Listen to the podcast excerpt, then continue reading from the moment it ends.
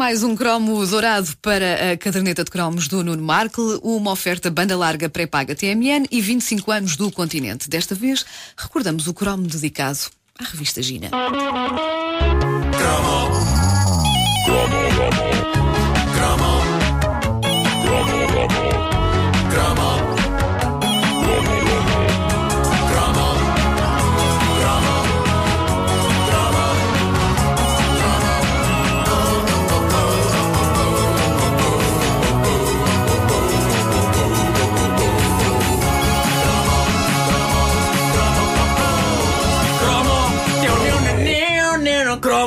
Obrigado.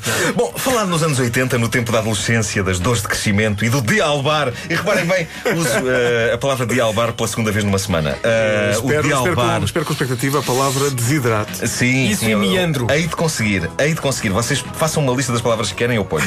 Ahm, o, o- no, no tempo da adolescência do dialbar do interesse sexual, teremos de falar, obviamente, da Gina, a revista Gina, a revista que para sempre arruinou a vida de boa parte das mulheres que tinham esse nome, ah, fazendo com que muita gente passasse soltar uma daquelas gargalhadinhas marotas em locais como salas de espera e outros locais onde os nomes das pessoas são ditos em voz alta, não é? Senhora Gina! Esta revista extraordinária constituiu, para muito jovem da geração de 70 e 80, o início da vida sexual. Vida sexual não entendida como a vida a partir do momento em que se começam a ter relações, mas entendida como a vida a partir do momento em que o rapaz percebe que há mais utilizações surpreendentes para dar à pilinha do que apenas o fazer do xixi. Ah, comigo foi assim. Continuas a falar do Automan. Ah, claro, claro. Eu, eu já tinha ouvido falar de sexo aos 11 anos, até já tinha apanhado uma vez uma cena de um filme na televisão em que uma mulher nua pulava freneticamente em cima de um homem. Apanhei a cena por acidente, os meus pais não, não deram por isso. Aquilo deixou uma pulga atrás da orelha e não foi só atrás da orelha que aconteceram coisas no meu corpo. Constatei que dentro das Coisas calças- estranhas, não é? Sim. Naquele momento de desvario de um casal na televisão, Oh, dentro das calças também houve qualquer coisa que, que, que saltou tipo pulga. Mas eh, depois voltei para as minhas revistas do Patinhas e do Mickey e aquilo passou-se. Um dia Pá, no aconteceu. dia em que vês, em que vês revistas do Mickey e do Patinhas ia surgir caso Isso clínico. era mais pá, sem caso dúvida. clínico. Sem dúvida, aconteceu só uma vez. A mini. Bom, um dia eh, aconteceu eh, o que de certeza aconteceu com vários dos nossos ouvintes e até com, com vocês, eh, Pedro e Vasco. Wanda, tu se calhar não. Se calhar não. Não é. muito- como é que não? Bom, um rapaz da turma levou para a escola um exemplar da revista Giga. Aconteceu comigo, foi o Fernando. tinha- pronto.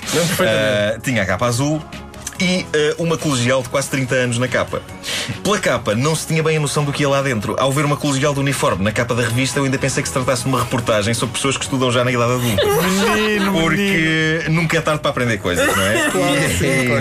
e, e foi só a capa, aquilo que o meu colega me mostrou, a mim e a mais uns quantos de nós, dentro da escola, para ver o interior da revista. Ele disse-nos que era demasiado perigoso fazê-lo no recreio. Eu não apanhei imediatamente o alcance desta advertência, mas como toda a gente concordou com ele, eu concordei também. Vamos fazer mesmo a sala de aula. E... Mais aconchegante, eh, sem dúvida. Nesse dia tínhamos um buraco entre aulas e não seria o único buraco do dia, como iríamos constatar. Segue, segue, segue. Estão réus agora. Eh, mas estamos a falar da revista Gina, não é? Não, não- não estamos no domínio do barco de piratas da Playmobil agora.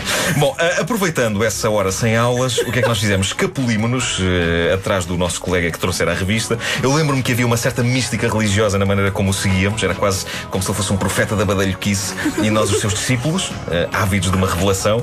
A revelação aconteceu sob as arcadas de um prédio de Benfica. Quando ele tirou a Gina da mochila e a desfolhámos. a palavra desfolhar. eh, completamente esmagados com o texto e as fotografias que surgiam à nossa frente. Aquilo não era uma reportagem sobre pessoas que tiram cursos já na idade adulta. Ai, não era, não. Não era. Eh, e isso percebia-se logo nas primeiras frases da clássica revista das edições Pirâmide da Buraca. Eh, frases escritas com o mesmo tipo de letra das máquinas de escrever, todas tortas, e que arrancavam com uma pérola do estilo: Sofia é uma dessas lolitas que, em vez de estudar, utiliza os seus dotes corporais para conseguir tudo o que ambiciona junto de seus professores. E seguiam-se imagens de um convívio muito animado entre a aluna e o professor, devidamente narradas com grande verve literária e que, a dada altura, incluíam momentos dourados como Sofia só tem um único pensamento na cabeça e depois seguia-se o pensamento sob a forma de uma palavra, um verbo, que era dito duas vezes para ter mais impacto.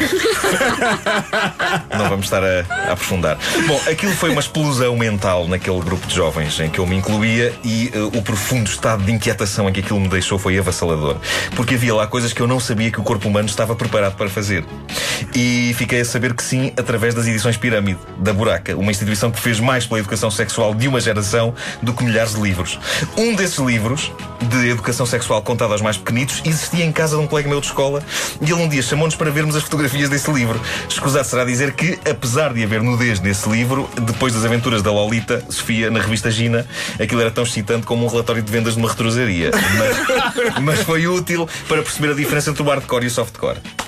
E também para perceber que há pessoas que se divertem mais do que outras. Eh, o casal que aparecia no livro sério sobre a educação sexual contado aos jovens claramente não se divertia tanto como o casal da revista, que ah, levava a cabo piruetas tremendas, eh, enquanto que o casal do livro se limitava àquilo que mais tarde devia saber chamar-se a posição de missionário. Eh, aquele homem e aquela mulher pareciam duas tábuas, cuidadosamente posicionadas em cima uma da outra. Por tudo isto, aos 12 anos e numa questão de dias eu estava formado. Eu era um doutor amor. Hum? Quem diria que só iria pôr em prática esses ensinamentos passado tanto, tanto, tanto, tanto, tanto, tanto, tanto, tanto, tanto, tanto, tanto, tanto, tanto, tanto tempo.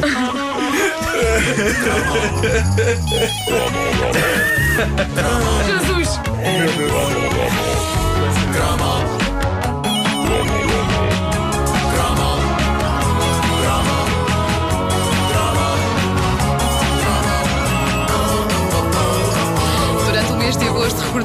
Os cromos mais procurados da caderneta do Nuno Marco.